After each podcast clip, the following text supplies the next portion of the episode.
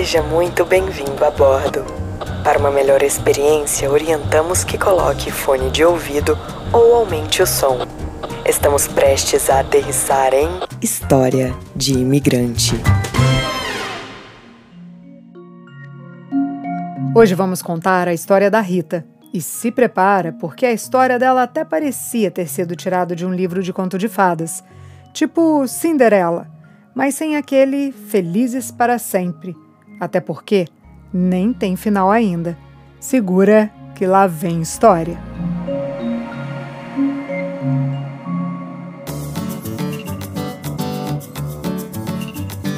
A Rita é de Brasília, mas estava passando uma temporada na Colômbia. Ela é dessas mulheres desgarrada que defende a filosofia do Zeca Pagodinho. Deixa a vida me levar, vida leva eu. Ainda bem que não sou cantora, né? Mas enfim, ali ela conheceu um médico americano que eu vou chamar aqui de Jonas. A Rita e o Jonas ficaram naquelas de amor pra cá, love pra lá. Tchananana.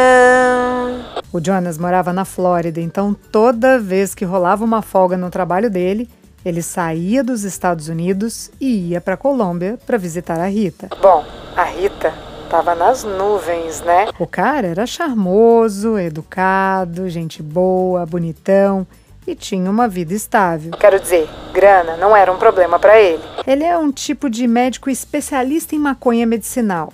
Para Rita, isso é um plus. Hum, é que A Rita é adepta desse tipo de tratamento. Ela é, digamos, fã de Bob Marley.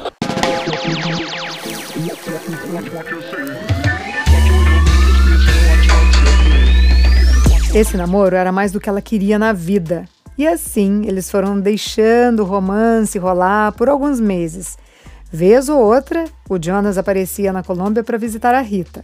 Ela esperava. Esperava sim, não era dessas de ficar dentro de casa, não. Sempre gostou das baladas, mas como ela estava ali, séria, com cara, ela deu uma sossegada. Numa dessas visitas dele à Colômbia, Jonas pediu a Rita em casamento. E não foi qualquer pedido. Foi aquelas paradas de contos de fadas mesmo. O Jonas se ajoelhou para pedir a mão dela em casamento. Ela nem esperava que isso fosse acontecer. Quero dizer, ela não esperava nem o pedido e nem como esse pedido foi feito, de joelho e tal. Mas no fundo, curtiu a ideia. Casar, morar nos States, na Flórida, praia, sol, reggae. Hum, nada mal.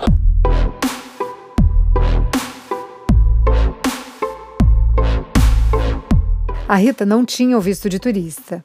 Então, para poder morar nos Estados Unidos com ele, ela ia precisar do visto de noiva, que é o visto K.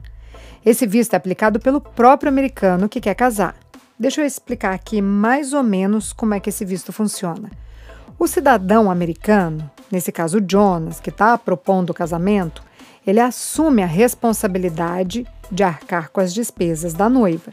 Ele assume que vai sustentar ela mesma. Nesse caso, o nome do noivo vai até para o passaporte da noiva. Eu falo noivo aqui porque essa história é de um americano que pediu uma brasileira em casamento.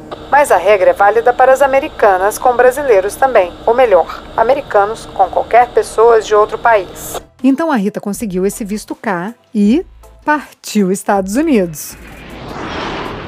Ela ia ter seis meses para casar. Isso era meio do ano e eles marcaram a cerimônia para janeiro do ano seguinte, porque daí a família dela, que está no Brasil, ia poder participar da festa. Enquanto esse dia não chegava, a Rita foi morar com o Jonas. Era uma casa grande, dois andares, daquelas bem americanas. Quando você abre a porta, tem uma escada grande, tipo do filme Esqueceram de Mim.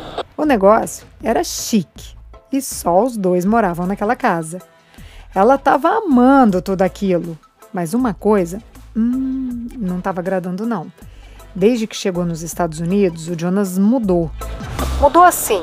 Antes ele era romântico, carinhoso, atencioso. Agora ele ficou ausente e virou workaholic. Ele saía bem cedo para trabalhar e só voltava à tarde da noite para casa.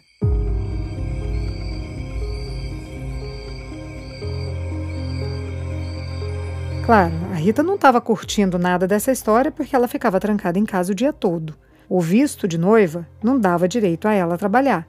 Ela não podia dirigir porque não tinha habilitação. E ele também fazia questão de ajudar ela em nada. A casa dos sonhos era meio que isolada e ela também não conhecia ninguém por ali. Como eu já disse, a Rita é baladeira. Ela diz que é da bagaceira mesmo. Adora uma rua, andar sem rumo, conhecer gente, conversar, sair para show. Mas tudo isso acabou assim, com um estralo de dedos.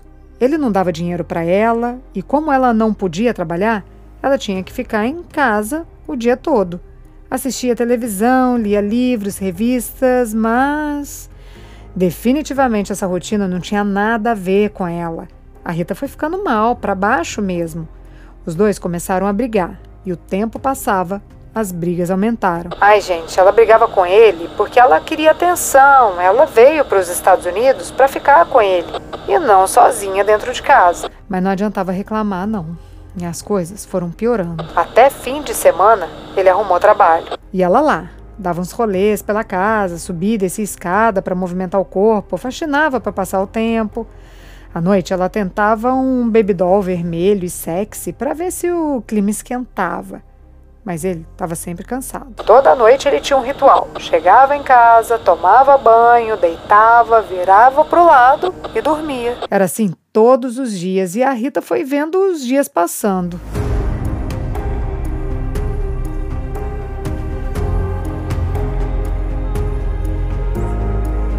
Começou a chorar muito com tudo aquilo com a indiferença dele, com a solidão dela. Até que um dia, conversando com uma amiga do Brasil, se tocou que, na verdade, ela estava vivendo em cárcere privado.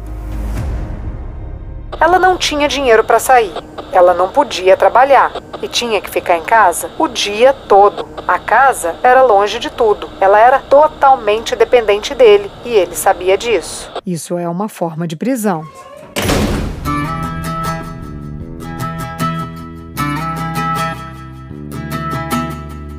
Ela assustou quando entendeu que isso tudo estava acontecendo com ela. Logo ela, tão pra frentona, descoladona. Nesse dia, ela achou um apartamento pequeno para alugar, juntou um dinheirinho que tinha perdido lá pela casa, pegou as malas, um Uber e fugiu.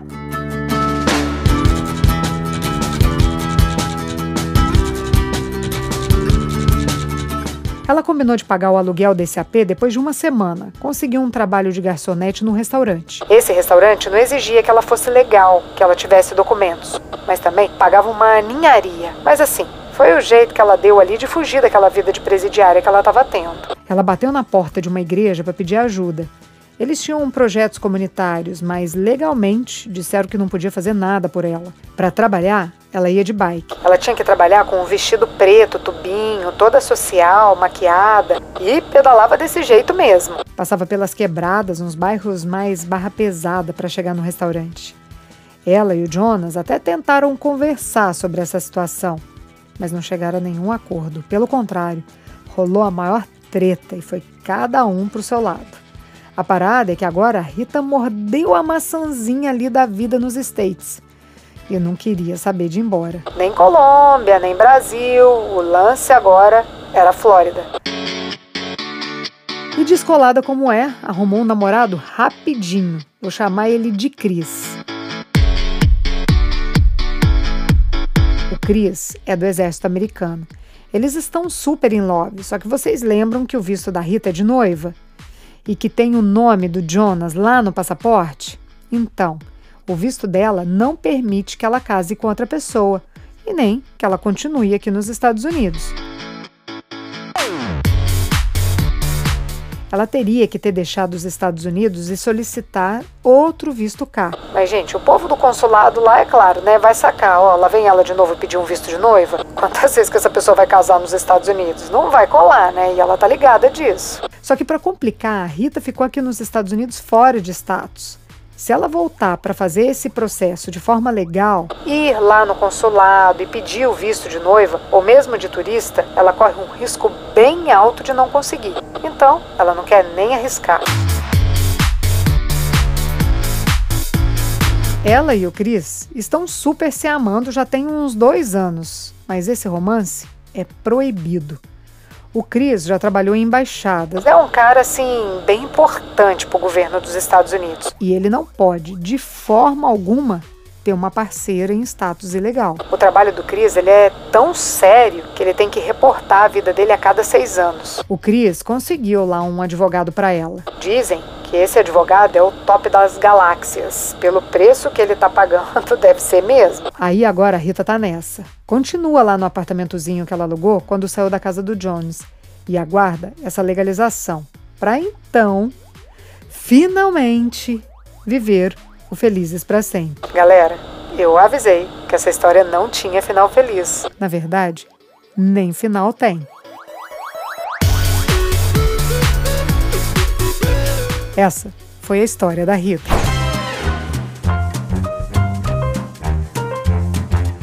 Todas as histórias que contamos aqui são reais. Mas, como diz o ditado popular, quem conta um conto aumenta um ponto. O nome dos personagens pode ou não ser inventado em respeito à história deles. Se você tem uma história de imigrante para compartilhar, escreva para a gente. Nosso e-mail é historiademigrante.gmail.com. A edição de som é de Tadeu Jardim, assessoria de comunicação é de Thaís Siqueira. Produção, roteiro e apresentação, Priscila Lima. Essa é uma realização Estúdio Fita. Até a próxima história.